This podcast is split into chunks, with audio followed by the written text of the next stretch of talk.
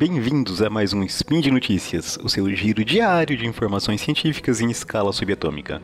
Meu nome é Yuri e hoje, dia 26 Aurora, do calendário Decadrian, vulgo 28 de janeiro, uma terça-feira, conversaremos um pouco sobre química. No programa de hoje, a formação de uma ligação química é filmada.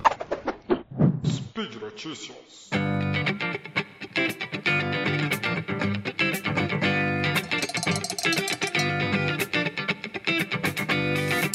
Às vezes, né, algumas descobertas científicas é, que a gente vê aí pela mídia é, nos levam a pensar, né? Tá, e daí, né? Para que serve isso, né? Muitas vezes existe uma resposta para essa pergunta, né? A ciência progride e uma utilidade prática para esse conhecimento produzido só é encontrado muito tempo depois, né? Sim, tá, vamos deixar isso de lado e seguir um pouco aqui nossa conversa, né? No longínquo Spin de Notícias número 146, né? Eu comentei sobre um recorde na química. Né? Um grupo de cientistas haviam relatado uh, uma ligação química entre dois átomos de carbono muito longa em uma molécula que eles haviam sintetizados lá. Né? Essa ligação era tão longa que a distância entre esses carbonos ligados era maior do que uh, entre alguns carbonos que não estavam ligados dentro dessa mesma molécula. Né? Isso é, foi um recorde que eles demonstraram então uh, essa ligação uh, bastante longa entre dois átomos de carbono, né? A comprovação dessa ligação foi feita usando técnicas de Raman. Essas medições foram usadas, foram feitas realizando usando técnicas de raios-x, né? E tá, e para que, que isso serviu? Bom, isso, esse trabalho colocou em xeque o que se conhecia sobre ligação, ligações químicas carbono-carbono, né, uma ligação covalente, porque ele apresentava um resultado uh, prático, um resultado experimental que é, ultrapassava os dados, é, os modelos matemáticos que são considerados, né, ainda considerados. Mas foi demonstrado ali experimentalmente que era possível produzir uma molécula que continha dois átomos de carbono ligados a uma distância maior do que a que se previa. Tá. É, então isso foi é o que a gente conversou lá nesse, nesse spin há bastante tempo. Mas aí a gente pode ficar pensando, né? Tá, por que, que os átomos se ligam, né? Ah, de forma geral, né, os átomos se ligam para ter uma maior estabilidade, né? Vou fazer uma analogia assim meio, meio boba aqui, né? Seria como se ao se ligar, né, um átomo pudesse ajudar o outro e dessa forma ele teria, vamos dizer assim, uma vida mais tranquila, né? Poderia resolver seus problemas de uma forma mais fácil. Vamos pensar assim, numa analogia. Eu sei que é um tanto quanto é, infantil, mas acho que ela serve para o intuito aqui, né? E talvez também vocês se lembrem lá das aulas de química da escola, que existia a, a regra do octeto, né? Por exemplo, né, que os átomos buscavam ter oito elétrons na sua camada de valência, né? isso é, a camada mais externa desse átomo, deveria ter oito deveria ter oito elétrons e para isso eles davam ou ganhavam ou mesmo emprestavam elétrons a fim de conseguir esses oito elétrons na camada de valência e assim se tornar estáveis, certo? É, então os átomos se ligam para atingir esse objetivo que é ficar estável. E também vocês, talvez também vocês se lembrem que existiam três modelos básicos de ligações químicas, né? As ligações covalentes, as ligações iônicas e as ligações metálicas. Cada uma dessas ligações tem suas particularidades, né? E assim, né, os átomos se ligam para formar os diferentes materiais, e esses modelos de ligação são usados para explicar as propriedades desses materiais, certo? Então assim a gente pode prever que um metal conduz eletricidade calor muito bem em função do modelo de ligação metálica que dá a ele, que prevê uma certa é, mobilidade para os elétrons dos metais, né? A gente pode pensar que um material de ligação iônica é quebradiço, né? Ele é, pode ser bastante duro, mas vai ser quebradiço, porque ao mover é, um átomo dentro dessa estrutura de uma ligação iônica, eu vou acabar rompendo ligações e isso vai levar à fratura do, do material. Né? Por exemplo, a gente pode pensar no, material, no material cerâmico, né? dessa forma, que tem esse tipo de característica.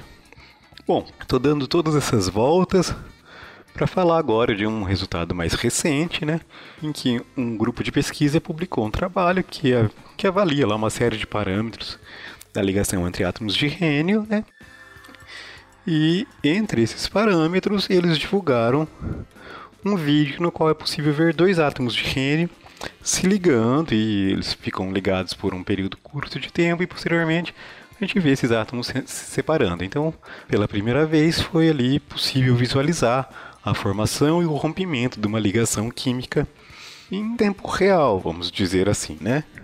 Tá. Aí talvez agora vocês me perguntem: que diabo é rênio, né? Bom, o rênio é um metal, um metal de transição, ele fica lá perdido no meio da tabela periódica, mais ou menos no meio mesmo, se vocês olharem a tabela, tiverem aí uma tabela periódica à mão, né? quem não tem uma tabela periódica à mão, é, vocês vão encontrar lá o rênio perdido lá entre os metais de transição, no, no, sexto período da tabela periódica. Mas tudo bem. Provavelmente a maioria de vocês nunca ouviu falar do rênio. É, eu mesmo não tenho familiaridade nenhuma com esse elemento, com esse metal. Mas aí a gente volta para o início da nossa conversa de hoje, né? Isso vai mudar, uh, vai impactar diretamente a vida de algum de vocês? Bom, sendo simplista, não. Mas essa, essa descoberta mostra um enorme avanço na microscopia, né? Nesse trabalho foi usada uma técnica, uma técnica de microscopia eletrônica de transmissão, com um nome bem comprido que quase ninguém no mundo, eu incluso, sabe dizer o que realmente é. Bom, mas o grande feito disso, por que, que ah, esse, essa notícia é, foi divulgada em diversos, diversos meios, é, é, não científicos, né?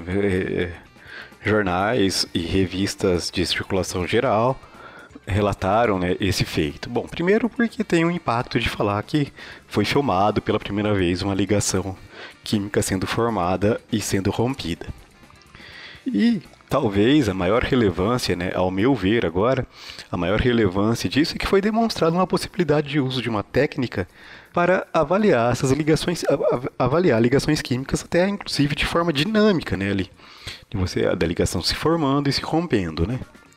E isso sim é o grande avanço relatado pelo, pelo artigo, né? É demonstrar a, uma técnica que permite você visualizar alguma coisa. Então, isso possibilita uma série de novos estudos que vão poder, então, é, levar a desenvolvimentos práticos que estes sim, estes sim irão impactar a vida de todos nós, né? Então, uh, o que eu queria ao trazer essa notícia, ao bater esse papo aqui com vocês hoje, é, é deixar bem claro assim que embora muitas vezes né, uma pesquisa possa parecer inútil, uh, pode não ter uma aplicação prática direta, né, pode não, levar um produto, por assim dizer, ela sempre abre é, novas portas para o conhecimento e a gente nunca sabe aonde essas portas nos levarão.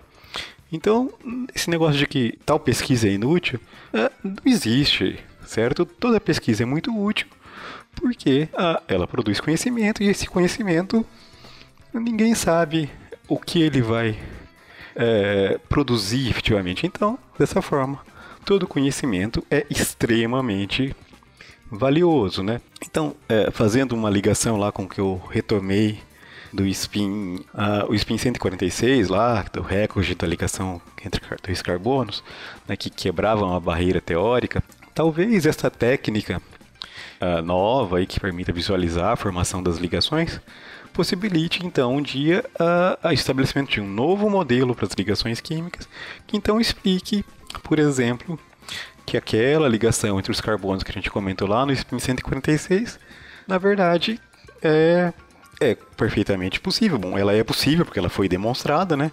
Então, gente, isso aqui é um outro detalhe, né? Se a gente tem um resultado experimental que fura o modelo, o problema não é o resultado experimental.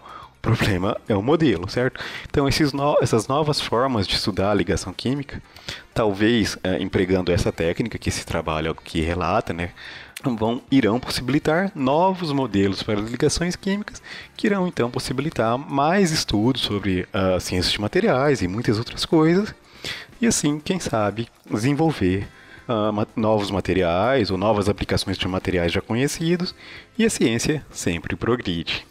Certo, meus amigos? Então, por hoje é só. Lembro a todos que o link né, para o artigo aqui comentado vai estar na, na postagem. É, podem lá dar uma olhadinha, né? É uma revista de livre acesso, todo mundo vai, que tiver interesse vai conseguir, pode ler o artigo.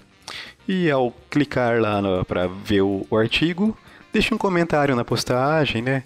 Ou su uma sugestão, ou mesmo um xingamento, para a gente saber como você, o que vocês estão achando nessa, dessas nossas conversas.